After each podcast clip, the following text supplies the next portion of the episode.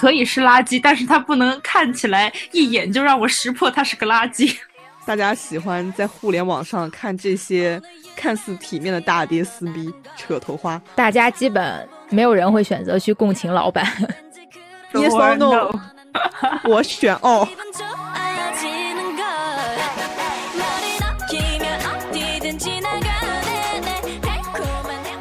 Hello，大家好，欢迎大家收听第六十九期蓝莓酱和跳跳糖，我是主播 Helen。Hello，Hello，大家好，我是你们的朋友 Tracy。Hello，我是小兔。本期来到了观察说系列，我们三个职场的小马楼，从我们有限的社会经验出发，聊一聊近期在热搜榜上的职场相关事件。第一件就是东方甄选的董宇辉小作文风波，第二件是董明珠和孟雨桐之间纠缠不休的爱恨情仇。素的素的，这两件事情真的挂了很久的热搜，最近。小告一段落吧，所以咱们就来总结一下，也跟大家分享一下这个咱们作为打工人的自己的困境。嗯，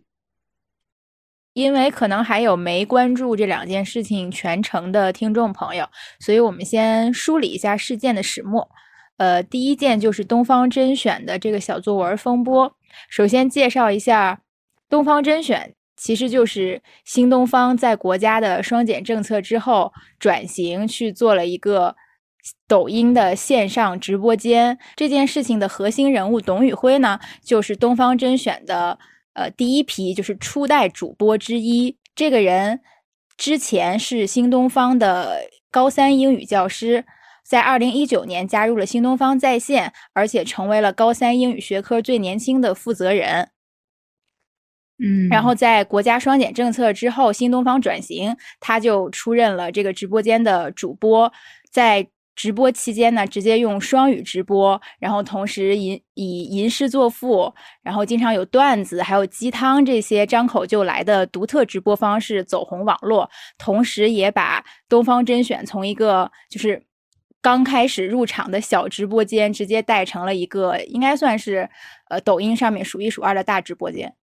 嗯，对，是的，我身边也有朋友，还有亲戚啊，他们是有买过东方甄选的产品，然后问起来的话，也说他们是在看董宇辉的直播。嗯，而且因为它是以那种日常，比如说农产品，还有吃喝、使用这些为主，我我也买过，在上面买过一些什么鸡排、牛排、丑橘之类的东西。那质量怎么样呢？质量。就还好，还好。对我买的是感感觉还好，但是因为价格也都不贵，而且就是日常日常使用嘛，那还是可以接受的。对，我们再梳理一下这个小作文风波的时间线吧。第一次发生问题就是在十二月五日，新东方其实它有一系列的，就是为农产品来带货嘛，它就会下到各个省市去，比如说什么去西安呀，然后去去东北吉林这些地方。然后十二月五日的时候，正好是他们在准备这个吉林厂的直播，然后发布了一篇呃吉林厂的小作文。这个应该是他们的惯例，就是他们每到一个地方都会先出一篇关于这个地方的文案。对，然后吉林厂这个小作文发布之后的第二天呢，有小就是东方甄选这个 ID 的小编在评论区直接顶着这个官方 ID 发文说，我们这个文案呢其实不是出自董宇辉一人之手，所有的文案其实都是我们背后一个团队的集体的功劳的呈现。嗯，然后在小编发出这段文字之后，评论区的。粉丝，尤其是因为董宇辉，其实有很多非常喜欢的受众嘛，就有点不太开心，然后就直接在评论区开怼。对，我也看到了，我还看到后面的话，反正，呃，这个小编说的也比较模糊吧，就说，呃，董宇辉忙的时候就由他们来写，不忙的时候就是他自己写，就反正也是说的稀里糊涂的，然后粉丝还是在骂。对，因为粉丝这边可能会更倾向于，呃，这个文案董宇辉的功劳起码是占大头。但是我也看过说，董宇辉其实从来没有在官方场合说过，就是所有的文案都是我写的这个话。十二月七号的时候，CEO 孙东旭也是，呃，就是叫东方小孙，他也自己自己也在直播间 直播，然后回应了小作文创作问题。其实说的就是这些小作文呢，其实分情况，有些可能是董宇辉主写，有些呢就是团队主写，有些可能是双方互相交流意见之后合作完成。嗯嗯，但是董宇辉本人也在直播里回怼了，等于小编说他在胡回复，说不清，他也没有明说，就是这些东西都是他自己写的呀。我觉得他们就是在模糊一些用语，用咱们中国人优美的这个文字来回的推诿。但我是认为，董宇辉之所以在直播间里直接说小编是在乱回复，并且说跟把这个情况跟呃俞敏洪反映了，是因为就他应该是觉得，无论事实是怎样，但是小编顶着东方甄选这个 ID 直接在评论区来发表这些东西，这本身就是一个很不对劲的事情。对，嗯，确实确实，嗯，而且小编还在评论区又继续，就是在董宇辉说了他乱回复之后，又继续杠说啊，我没有乱回复，就是而且我一直被粉丝怼，我现在很委屈，我就是要继续说。其实我自己的一个感觉就是，你董宇辉，如果你好好的在下面回复，或者是你调侃一下，你也模糊用语一下，这个事儿其实就过了，你没必要那么刚。因为在我们看来，你这个东方甄选的官方号跟你董宇辉，他肯定是一体的，密不可分，紧密相连的。完了以后，你俩自己搁这儿闹上了，那肯定大家支持董宇辉的人，那就是直接去怼那个那个平台了嘛。我觉得这个也是一个导火索嘛。他们后面不是吵吵起来也挺难看的。对的，就是十二月十二号的时候，那个 CEO 孙东旭又直播回应了。呃，他当时回应的应该属于各打五十大板吧，既批评了小编的团队，然后同时也说了董宇辉这边因为受到这件事情的影响，可能要先暂时停播休假。而且他有暗戳戳的表达一些，呃，例如董宇辉的年薪不止千万，同时也说，哎，大家要向饭圈行为说不，粉丝你们要保持冷静。反而导致这件事情彻底的发酵了，就是粉丝也生气了。嗯，对他的这个回复，直接就是让刚刚那个导火索咱们直接点燃爆炸了哈。他的那个争议好像是在我看到有人说他是摔了手机的，嗯，然后我也去看了那个片段，我觉得重点倒不在摔手机，是他说话的口气。他你开个直播啊，你评价这件事情，你做做回应啊，这是一个很正常的事儿。但是他的态度就是，咱们今天来开个会啊！我说开会，谁跟你开会？你是谁呀？就是很奇怪。你既然你要就你们你们现在要开这个回应，说明你们害怕粉丝，你要对粉丝做出解释，那你就不要在这儿给粉丝装领导了，别装了。他就是把那个。在公司的态度带到了直播里，就他如果在公司里叫员工开会用这个态度没关系，但是他放到网上来给大众看，大众是不吃这一套的。是的，我们这下班了看看直播，怎么还又来一个领导呢？对呀，我感觉他那个他那个脸都要就是怼到我头上了，就很生气。本来我看了自己老板，我就心情不好。老板那趾高气扬的，那腿一敲，就是搁这开会。我上网刷个直播，我回家还得看你脸色，怎么这么难？真的很难。对于喜欢董宇辉的呃粉丝也好，或者支持支持者也好，会觉得。那你在这里其实是明着各打了五十大板，但暗地里其实等于就是在背刺董宇辉，意思是说，哎呀，他不需要你们操心，人家拿着呃几千万的年薪呢，同时你们这些粉丝，你们不要在这闹了，就是会觉得他有暗暗戳戳的在阴阳这个事儿。对啊，他一边，关键是他暗戳戳的阴阳这个事情，我感觉他还在就是羞辱 看看直播间的我们。嗯，但是你们直播间不就是靠这些粉丝养活的吗？对吧？对，而且东方甄选真的是，嗯，不说不是说董宇辉一个人的功劳吧，但起码是初代的几个主主播一手把这个名气和风格打出来的。孙东旭这个直播回应之后，这个事儿其实在网上是。不仅没有平息，反而是一直在发酵，而且就各种什么职场阴谋论呀、分析啊层出不穷。到最后的解决办法就是俞敏洪自己出面，孙东旭免职，然后俞敏洪自己出来和董宇辉共同做了一场直播，两个人就是公开和解，并且宣布让董宇辉出任新东方董事长文化助理，兼任新东方文旅集团副总裁，同时也给他成立了一个个人的公司或者工作室吧。嗯，美美升职喽。但我会觉得这些 title 稍微有一点有点敷衍人。主要就是说给你粉丝听的嘛，哎，安抚一下这种感觉。实际上是个什么东西，咱们也不清楚。但是你得那个牌面，咱们走走起来，那个八抬大轿得给，就是什么观众老爷们都给我看清楚喽。咱们现在哐哐哐哐哐说一堆，哐哐哐哐哐，我是这个，我是这个，我是这个。你刚刚说那些我其实都没记得，但是我觉得很响亮，很好。因为小作文这个事情发酵之后，新东方的直播间受到了特别大的影响，就人气骤降，就掉粉掉了数十万，而且新东方的股价也跳了很多。我觉得这个影响大概是俞敏洪自己也没有想到的。这不就跟那个李佳琦出了花西子事件，他是他是其实是差不多的，我感觉。嗯，不不太一样，因为李佳琦他是自己讲了不该说的话。啊，没有，我的意思是那个影响影响程度，嗯嗯嗯嗯，差不多吧。然后这边的话，可能大家是怜爱董宇辉。嗯，素就是说你自己开一个，咱们去冲你的哈，咱们就别在这东方甄选了。对，很多人就是说让董宇辉来就跳槽，或者被就是挖挖走到别的地方去自立门户。如果说就是站在这个粉丝视角的话。那确实是啊，我感觉很委屈啊，很很受屈辱啊。对，因为其实董宇辉他也算是那种功臣吧，嗯，而且他的大众形象和口碑非常好嘛，然后再加上他可能那个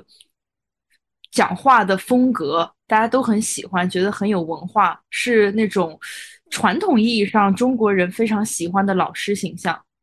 感觉他应该就是高中那种特别受学生欢迎的老师。嗯，对的，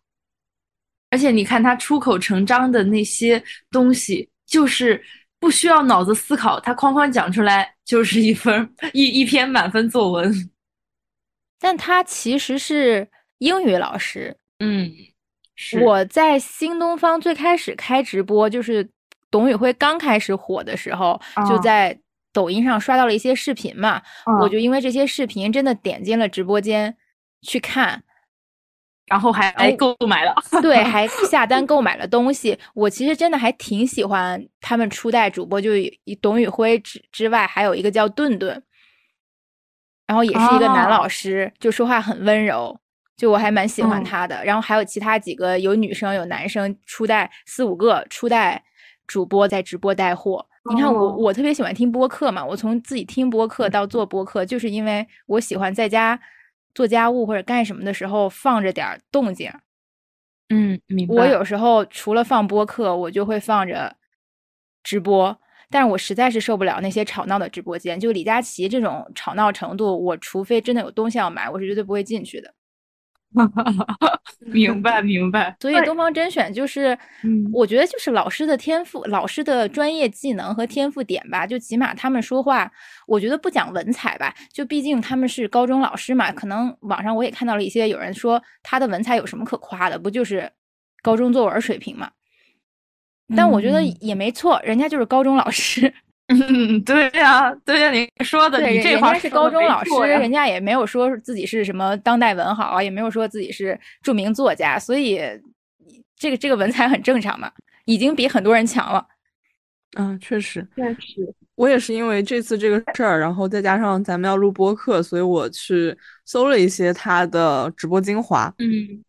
呃，我自己的感觉也确实就是觉得没有大家吹的这么厉害，但是我也有想过，可能因为我是在 B 站搜他的精华，可能和在直播间的那种氛围还不太一样。我感觉直播间的话，他如果是这样子的一个直播状态，还是挺吸引人，也挺感染人的。嗯，对，而且我一开始看他，其实他出名的。并不是小作文，我感觉小作文是后来形成的习惯。他一开始在直播间就是一边讲东西一边带货，就可能我卖一个桃子，然后这个桃子衍生的英语，还有一些单词是什么，他会直接讲这个英语单词，然后这个单词怎么造句，这个单词的用法是什么。哦，知识就这样进了脑子。对，就是 我我当时在想的是，其实全民这种下沉娱乐化的趋势是不可避免的，就是他小这批小孩儿，就从我们到比我们更小的人。注定是要每天刷手机、看直播、看短视频的。那与其让他去看李佳琦，对不起，我在这里要反复拉踩李佳琦。就与 其让他去看李佳琦，还有那些每天在直播间什么吃鸡爪的，什么就是 吃吃吃吃什么特别辣的东西的，你不如让他去看东方甄选的直播间。但我还是觉得，如果大家真的是想要呃学到什么东西的话，那最好还是把手机给丢下来，你去看看书，上上课。不可能的问题就是不可能啊！你想，你小时候看书了吗？上课了吗？我小时候当然在看书上课，我小时候可是没有手机的，在看小说啊！啊，对，趴在趴在被窝里面拿手电筒打着看《盗墓笔记》呢。你们两个说的书好像不是一个书，但是，但我但我其实我也是自己最近的一个感受吧。我把抖音卸载了，嗯，然后因为我真的觉得。短视频占据我的时间有点太多了，而且它最大的一个后遗症就是我没有办法，呃，专心的看完一部电影。我现在每次看电影，我都要暂停，然后玩一会儿手机，我再接着看。我觉得非常的可怕，因为就是这种碎片化的阅读和观看，然后把你自己本身的专注力给消磨掉了，这样很不好。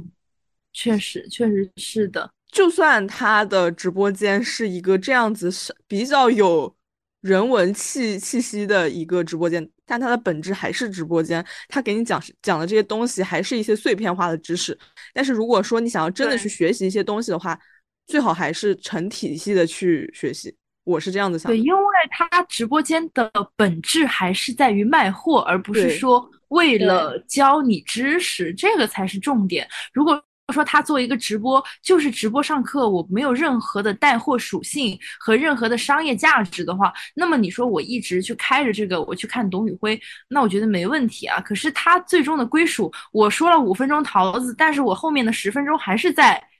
跟大家讲，今天在我这里下单不要二十九，只要十九。那 那那。那那还是其实东方甄选的直播间里不太有这种常规话术。没有，我我的意思，我对我的意思是，他最终的目的是为了传达这个意思啊。对对，但是我觉得我跟你们说的不是一个事儿。我说的就是，如果我要看一些娱乐性的东西的话，嗯，因为现在这个趋势就是可能能真的像。兔姐这样下决心，就比如说我就下不了这个决心，把我的抖音下载。就是，而且我也没有想去学习知识，我就只是觉得我得放点什么东西来，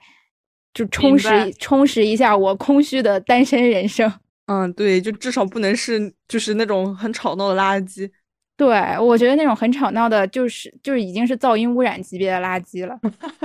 笑死，就是它可以是垃圾，但是它不能看起来一眼就让我识破它是个垃圾。你说话小心一点。起码是要让你觉得很舒适的那种，嗯，娱娱乐产品吧。嗯，我不知道会不会有人觉得在那种，也许有人就喜欢听敲锣打鼓，他就是要放那种很吵闹的直播间，那就是符合他的需求。说回他们这个事情本身，我自己的感觉就是大家，大家喜欢在互联网上看这些。看似体面的大爹撕逼扯头花，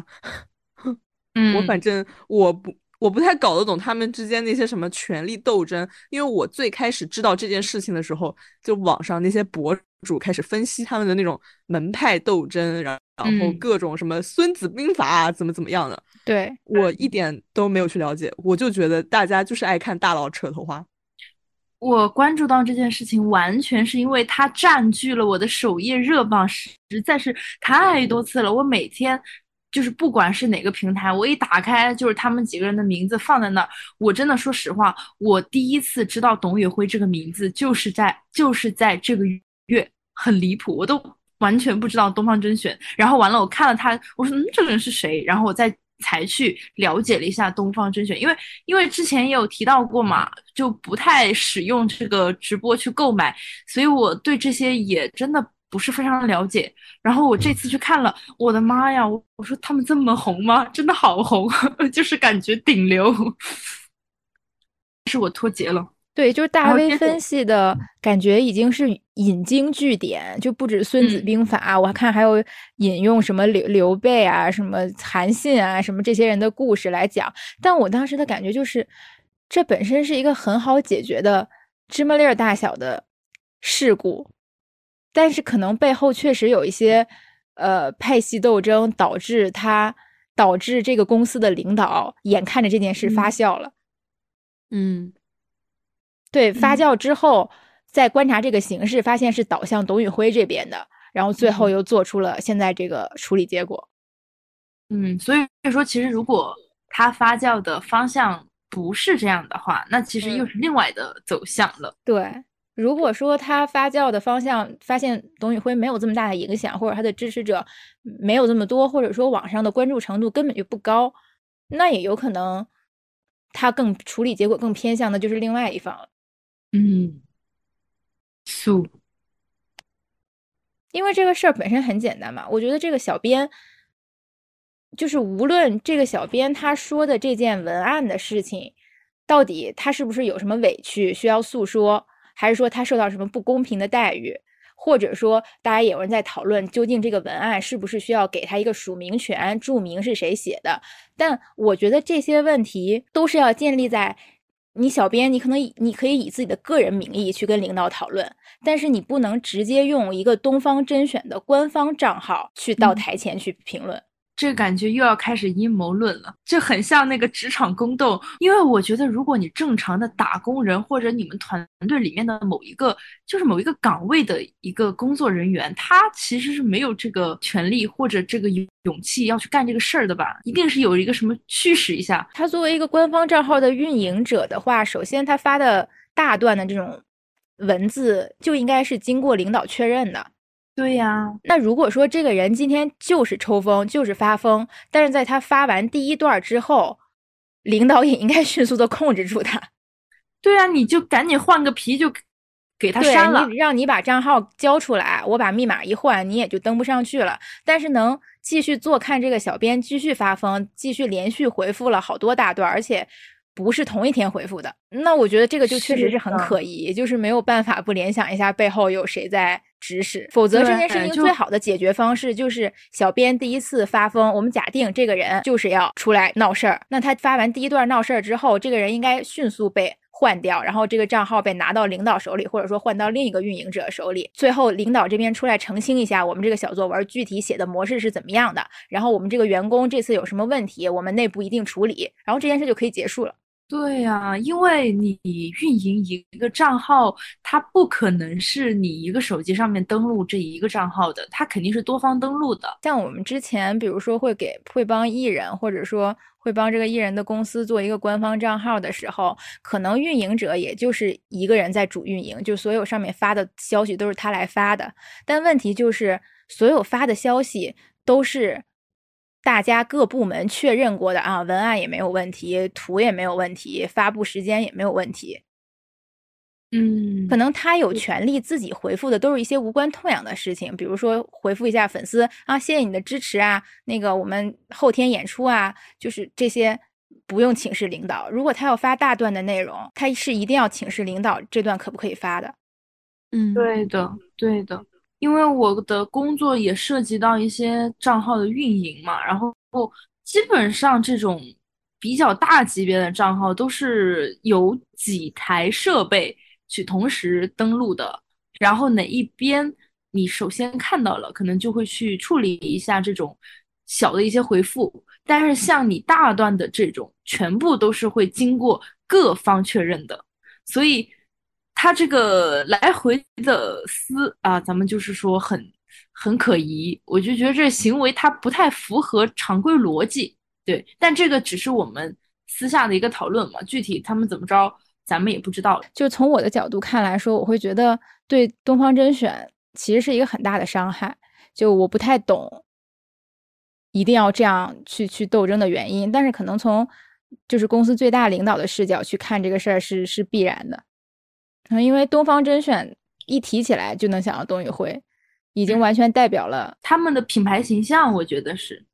对所以这样一出之后，感觉是可能那个主直播间董宇辉会越出现越少。我看是说让他去文旅直播间去播，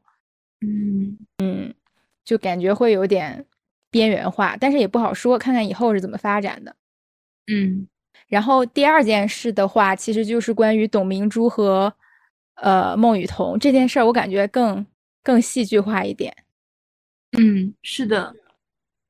因为首先，董明珠是上了那个初入职场的我们第一季，以老板的身份，而且那一季和他一起作为老板出出现的是张翰，张翰老师。董明珠作为老板去，呃，全程可能挑选实习生，最后选中转正的人就是孟雨桐。嗯对嗯，然后孟雨桐在节目之后应该是进入了格力，担任他的秘书嘛。两年之后，两个人分道扬镳。然后现在孟雨桐我看是，呃，去外国留学，然后也一直在经营小红书，他的小红书粉丝大概有一百四十多万，就还蛮多的。嗯嗯，我看他嗯嗯小红书发的内容应该也是有，应该是有团队或者说自己很用心的在做吧，就是都是有很规整的那些主题啊内容，不是随便发发。嗯，蛮好的。而且我好像看到说他在格力的话，他的工资和普通员工没有什么区别。嗯，对，是就是5000到爆1万出来，对，报出来就是这个区间嘛。然后作为嗯他一个浙大名校毕业嘛，包括参加完综艺回去，然后拿到这样的一份工资，我也是有一点匪夷所思的。嗯，他报出来的那个工资工资，我觉得有点太低了，在一线城市没有办法活吧。而且我印象里，他好像他的工作内容就是很很累，然后还有一个是说，好像当时有叫他什么跳舞机，呃，嗯，有的有这个说法的。对，就是董明珠会让他在公共场合跳舞，然后我去搜了一下，我发现那个公共场合还不是一般的公共场合，它有点像那种论坛，然后让他在台子上跳。好尴尬呀！我我我很震惊，我觉得，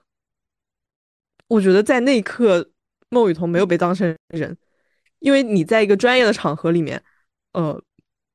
本来应该是你们展现自己专业的地方，结果你让他在这儿跳舞，嗯，我觉得很不尊重人。感觉他把孟雨桐当成了自己的附属品，再或者是他把这样的一个啊、名校毕业、漂亮女生、综艺出身，就是各种标签贴在一个女生身上，然后这个女生变成一个他的。就是他的一个挂件很有面子，就像我们很喜欢挂琳娜贝尔，觉得琳娜贝尔就超难买的那一款，然后挂在身上，你会觉得哇，我好好有面子，就这种感觉。他像那种，呃，过年回家，然后你被你妈拉到亲戚面前说你唱首歌那种感觉。你在这个亲戚面前又跟那个专业场合又不太一样，是的，嗯，很离谱，嗯所以这个也是让我觉得很难接受的一点。嗯，而且我对董明珠，而且我对董明珠两年了，还现在还要反复 Q 孟雨桐这个事儿，而且他在公共场合有公开批评说，哎，孟雨桐工作不踏实，就想当网红，说这种话，我觉得挺挺跌份儿的，就是。对，就已经已经和平分手这么久了，他还要把孟雨桐拿出来鞭尸，我觉得很没意思。孟雨桐自己也没说什么，我不觉得他有资格说这个话。嗯，对啊，主要是因为他们两个都是在这个综艺上面就是碰到的嘛，相当于啊，咱们怎么越说越像什么男女嘉宾啊，好好笑。对，继续说，就是他们在综艺上面去参加这个节目，就是为了曝光度嘛。那说白了，你看那些参加恋综的，哪有正儿八经？我觉得谈恋爱的人，可能十对里面有一对在好好谈恋爱，把其他的剩下都做网红了。那我可以说是，就是你参加这个东西，就是为了当网红啊，那没有问题啊。那你你现在公开去讲人家，那你当初去参加节目，你不是为了也做网红吗？天呐，真是的。但我觉得也不一定得这么说，因为说如果老板是张翰的话，那你们去互相啊是为了曝光量还是有可能的。但毕竟那个是董明珠，她是格力的老总，对吧？但是那你品牌也需要曝光呀。对品牌是要曝光曝光。我的意思是，可能就是会有实习生是真的是想要去进到格力的。啊，那当然，了。对对，而且嗯再加上董明珠当时还不是给那个孟雨桐画饼嘛，嗯说想把她培养成接班人，确实讲这种话，是的，我觉得这个很少会有人不心动吧。嗯，嗯，在这个热搜也挂了很久，就是什么孟雨桐或将成为格力接班人，我还记得很清楚。但我感觉这个话对于已经工作几年的人来说，看就很就知道很离谱了。啊，嗯那确实，那你要考虑到人家也是初入职场嘛，你看这个名儿就叫初入职场的我们，哎，对把你唬住了。但我还是比较同意 Tracy 的观点。我我认为，首先，董明珠作为一个职场老油条，她选择上综艺，就是没有一个老板，如果说我真心想想选择一个踏实干活的秘书，我我要嗯去综艺上面找，嗯，素是的啊，那也没有，也很少有那种真的想去找一份踏踏实实工作的名校毕业生，不去投简历面试，而是去上综艺。就大部分上综艺的人，最后都走了娱乐圈路线。嗯，因为你会发现这个钱更好挣哈，哈哈。嗯，确实是。如果我乘上了这个，呃，乘上了这艘赚钱的快船，我为什么要跳下来呢？对呀，我先赚了再说呀，我管以后怎么样呢？我先赚到我人生的第一桶金，有了这第一桶金，我不管我被我后面还继不继不继续做，但是我的起步点已经不一样了。就大家出来做活的，咱们不都是为了赚钱吗？就是为了谋生。那我现在我有这么多的方式可以去选择，我肯定去选那个最让我过得安逸的呀。而且董明珠，如果你真的要招一个这样的一个人，刚刚海润姐也提到了，咱们就是筛选大厂简历，你那个 HR 不干活了吗？你非得自个儿在那儿挑，我不信了，他非得你今天不在这儿挑，你招不到人是吧？真对，是而且其实孟孟雨桐的履历，嗯，确实挺好的，但是在中国这么多万千学子中，真的不算是顶级的。在对格力这种大企业来说，嗯每年去面试的人，我觉得履历比孟雨桐好很多的人多的是。孟雨桐本身的专业，他其实去给董明珠做做助理，做的是就是市市场营销这方面的口，但是孟雨桐本身的专业跟这个完全不对口。嗯。所以我觉得董明珠本身选择他，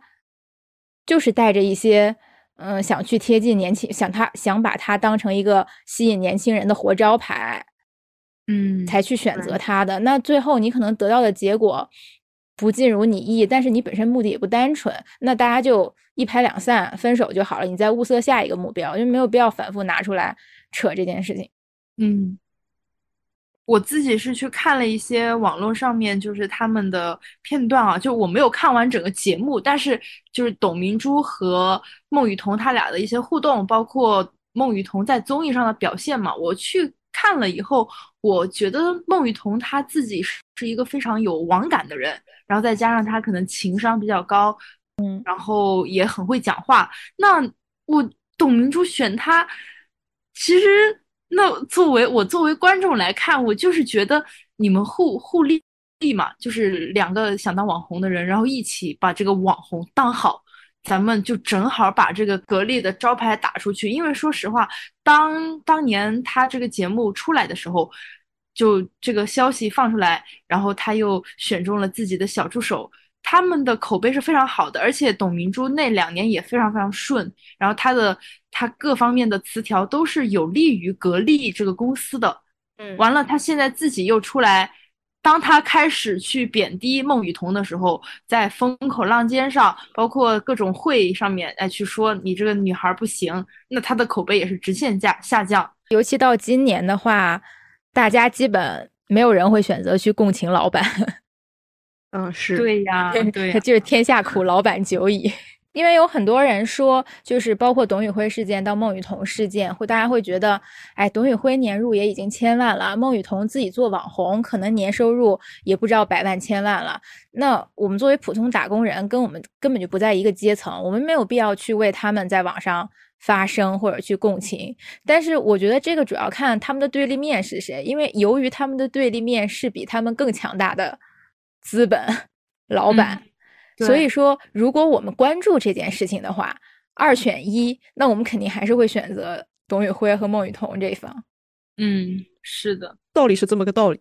为什么嗯我们一定要选择一方呢？yes Yes or no？我选二，or 因为他们就确实不能算是普普通的打工人。对，嗯嗯，对，只能说他们代表打工这一方，而不不是那个打工人，打工的只有我们。哎，但我但我想了一下，也许正是因为他们是这样有实力的打工人，他们可以在就他们是有资本，在面对老板的时候提出自己的要求，或者说呃，就是翩翩然离开，可能也寄托了大家的一些美好愿望吧。毕竟我们大家是没有办法做到这样洒脱的。嗯，更多的是一直隐忍着还在干活的我们。对，是的，我们可能不一定是要共情他们，而是就刚才兔姐说的，就是借他们去在心里歪歪一下自己自己想要的样子，以及借他们这件事发泄一下自己的怨打工怨气。因为普通打工人真的很惨，而且尤其是这两年工作很难找嘛。嗯，对，所以可能说你现在辞职换工作也没有像想的那么容容易。对的，而且刚刚海伦姐也提到，她说就是网传的她那个工资真的很低，是不是都活不下来？但是我真的要跟你讲，就是毕业生的工资，不管你是什么样毕业的，前两年真的非常非常低。他那个工资我看就是比较真啊、因为因为我刚毕业，呃，今年是今年过完就是第三年嘛，然后也是跟身边的朋友们，咱们就是聊了一下，啊、有一些很好的学校的出来的朋友，他们的工资也是低的离谱，所以我看到那个他那个单子的时候，我当时觉得天呐，大家都这样吗？网红也是这样的吗？很崩溃。而且这两年疫情以后，我会觉得这个世界就是很像一团泡沫，就是你可能指不定哪天你戳一下，就真的就没了，就这种感觉。这个世界就是一个草台班子。嗯因为董明珠她这两年风评变差的一大原因是她依然在传达一个理念，说，哎，你们现在年轻人啊，你们这大学毕业生啊，不要老想着钱，钱是你们为梦想奋斗的结果，但是你不能为了钱来工作。就这个话，你不能说它是错的。就人确嗯实，你不能告诉自己就为了钱去去做什么事，但是为什么我们现在已经不信这句话，或者说很反感有人说这句话了？就从我自身来讲，我工作的行业也是有很多，就是我原来看的，毕还没毕业的时候，我仰望，我觉得非常。嗯，非常高大的那种大佬，想去跟他们学习的。我毕业的时候，心里也真的想的是，一开始工资不要搞不不用提的太高，但是先嗯跟跟大佬有机会去学习是最好的一件事情。但是你工作几嗯年后，你会发现，就这个世界真的是个草台班子，就很多你的领你所谓的领导或者大佬，他们的真才实学是有限的。嗯，对，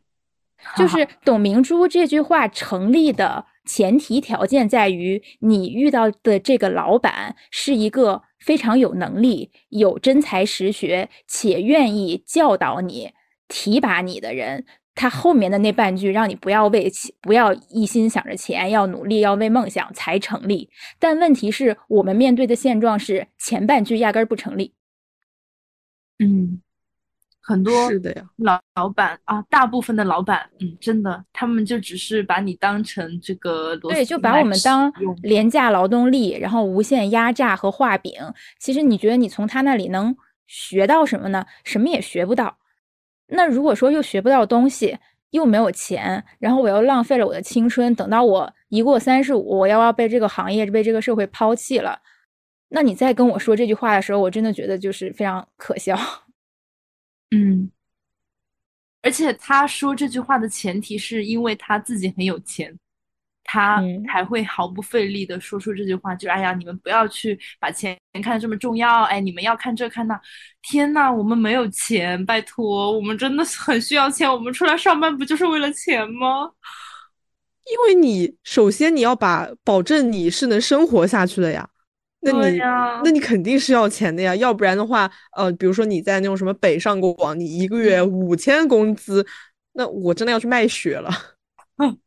真的崩溃了。真的很可怕。所以就是，而且我觉得董明珠的这种说法，她就是很古早。我感觉可能因为他就是，嗯，除了他自己是上位者之外，还有一个可能就是他年龄相对比较大，比较像我们的父母辈。嗯他们那一代人就是说人要奋斗，你要有自己的理想。但这种话现在就是已经骗不了年轻人了，因为现在没有什么让我们可以去施展理想的动，嗯，呃施展理想的那那种那种余地，因为那些资源都已经被你们这些人给占据了。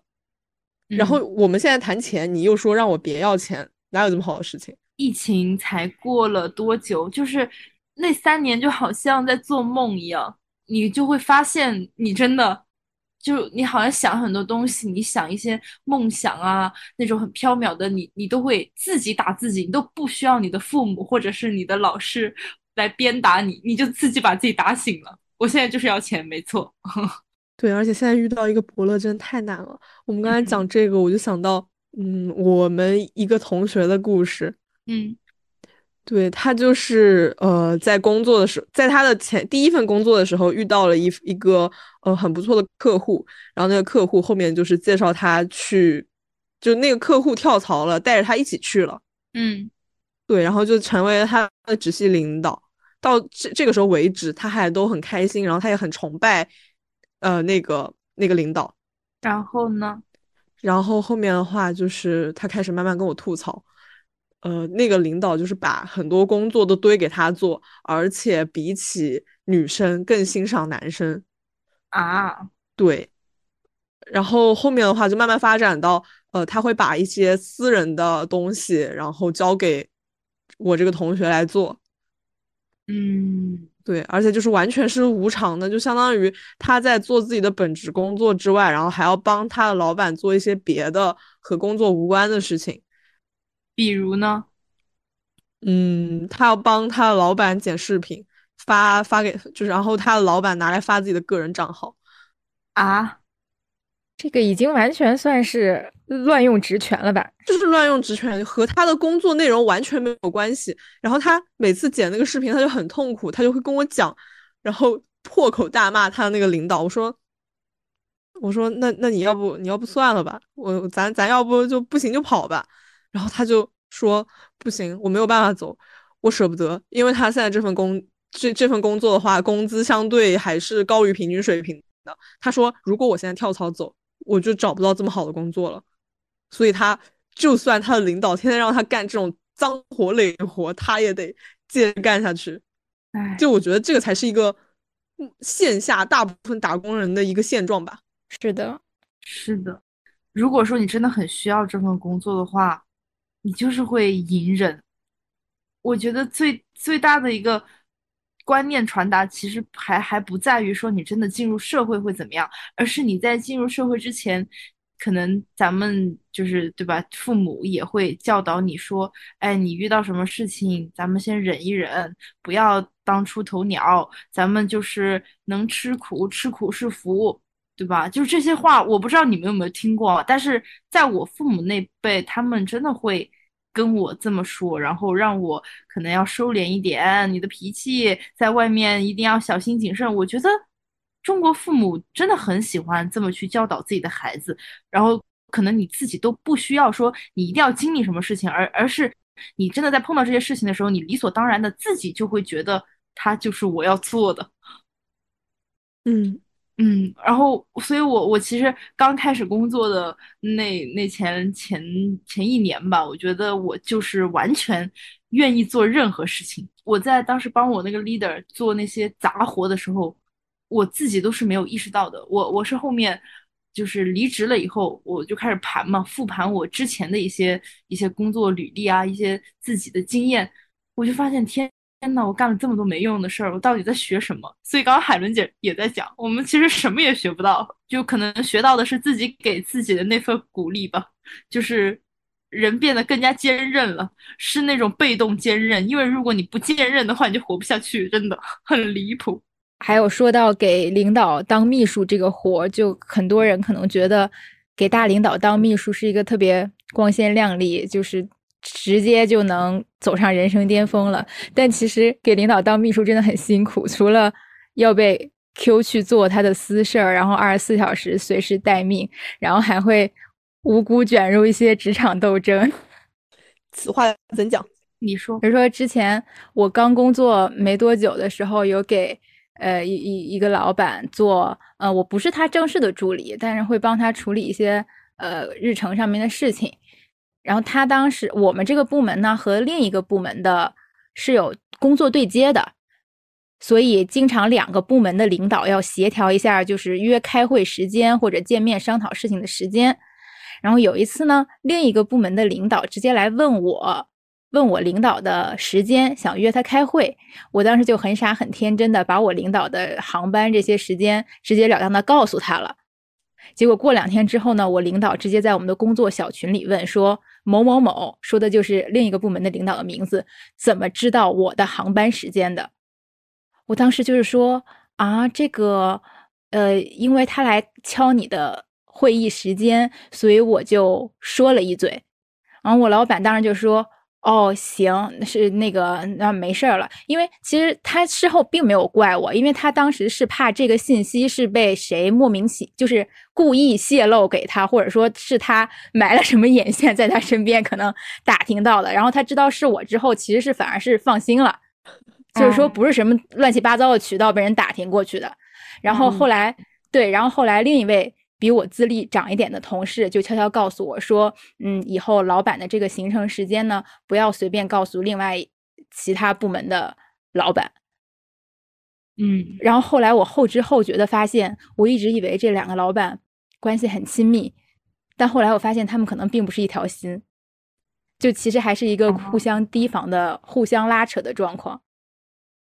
笑死了，就是现实生活中的商战和实际上的商战。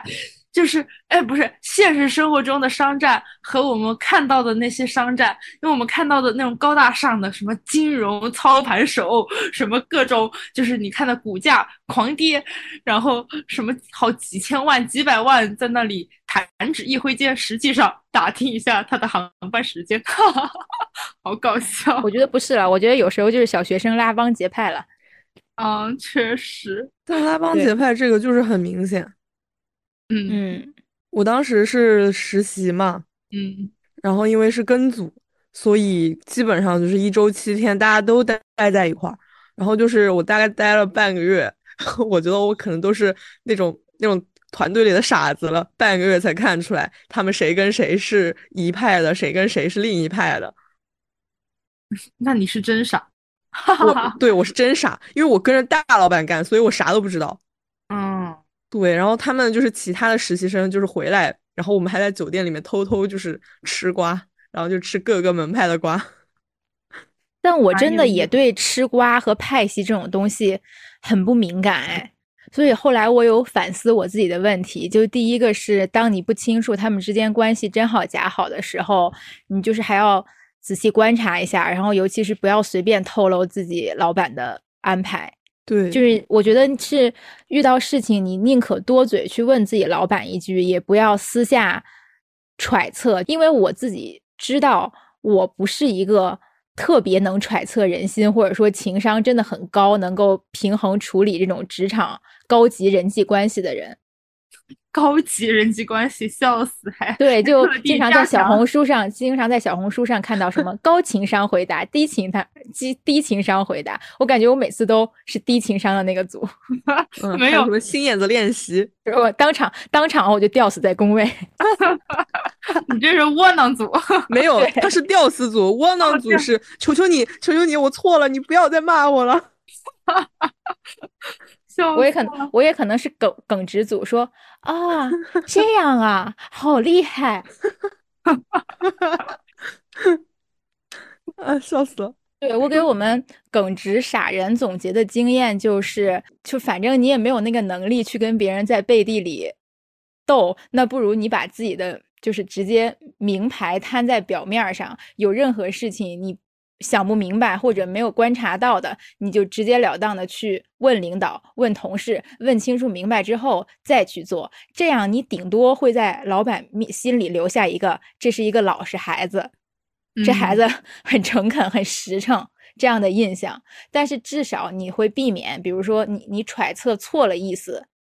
捅了娄子，或者说有时候你可能揣测对了，但是工作中可能嗯就是各方对接中间哪里出了岔子，但是因为你没有提前问，或者你没有留下一些文字对接的证据，那对方直接一个锅甩在你身上。对的，这个也对。如果你不是那种很擅长斗争、不知如何应对的话，对方的锅甩过来，你你也完全没有办法。那不如我就把我该问的问清楚，我所有的名牌都在牌面上。那你想甩锅给我的时候，你也要掂量掂量。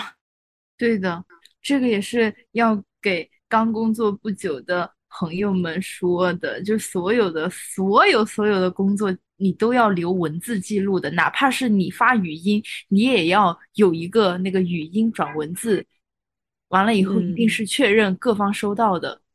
即使是你们非常非常的契合的工作搭档，你也要问明白啊，这个事儿是不是我现在去做？然后他说啊是，或者确认，就这样的一个凭证。完了以后你去做，即使是出了一些问题，那他的这个确认也是在那儿的，对吧？我这个事儿是先过问了你的，你这些东西一定都是得留好的，不然就会有一些小问题出现，到时候跑都跑不掉。对，真的，我工作中遇到的情况夸张到什么地步呢？就是有些人他就是不喜欢打字，他遇到一点事儿就一个电话给你拨过来，然后电话里说的好好的事情，但因为没有记录，你转头再问他就真的一个字都不认了。所以后来就是有大家互相就是。明争暗斗到了，他一个电话拨了过来，说什么事儿？直接跟他说，我现在打不了电话，你直接发文字给我，就是不接电话，直接文字联系。对的，对的，因为之前我也是在组里嘛，对，这也是我跟海伦姐的这个初遇。咱们在组里面就是这个严格培训，所有的这个工作类目哈，就是不接受任何的私下沟通，不能打语音。就是你直接所有的都是打字的，就刚刚我说的那个情况，你即使不打字，你发语音，你也得给他转成文字，截个图，然后把他说的那句话里面的那几个字儿给他圈出来。老师是这样吗？确认一下哦。我觉得这样其实就是应该这样，因为他就是是工作的一个保障，然后也是你自己个人的一个保障。对的，对的。对这个我也是觉得特别有用的，因为我后面的话，呃，那个那个公司应该是港企，然后他们就是所有的习惯都是在邮件里面的，嗯，对，然后所有的东西反正都是要经过邮件确认，然后那个也是相当于是作为一个，呃，如果后面有问题的话，那个就是一个证据，嗯，蛮好的，蛮好的，对对，嗯嗯，那我们今天也是从。呃，董宇辉和孟雨桐两个社会事件吧，或者也算是公众人物的八卦事件，聊到了我们自己的一些职场小故事。如果喜欢我们，可以在公告的二维码加上，然后进入我们的粉丝讨论群。大家可以在群里面更加活跃的发一些自己想要和我们聊的东西。对，这样的话，我们也能更加紧密的知道咱们跳友们的最新动向。嗯，我们打工人就在。呃，蓝跳和群里互相取暖，嗯，还可以关注我们的新浪微博。唯独我们终于又有了自己的这个这个新微博哈，我们也会跟大家就是积极的讨论一些小话题，然后朋友们来跟我们互关，就是关注我们，然后你就是在我们那个评论区咬我们，马上马上回粉哈，咱们就是回的特别快。好的，那我们今天差不多就聊到这里。嗯，好的，嗯，大家祝大家天天开心，生活愉快，拜拜，下期再见，下期再见，拜拜。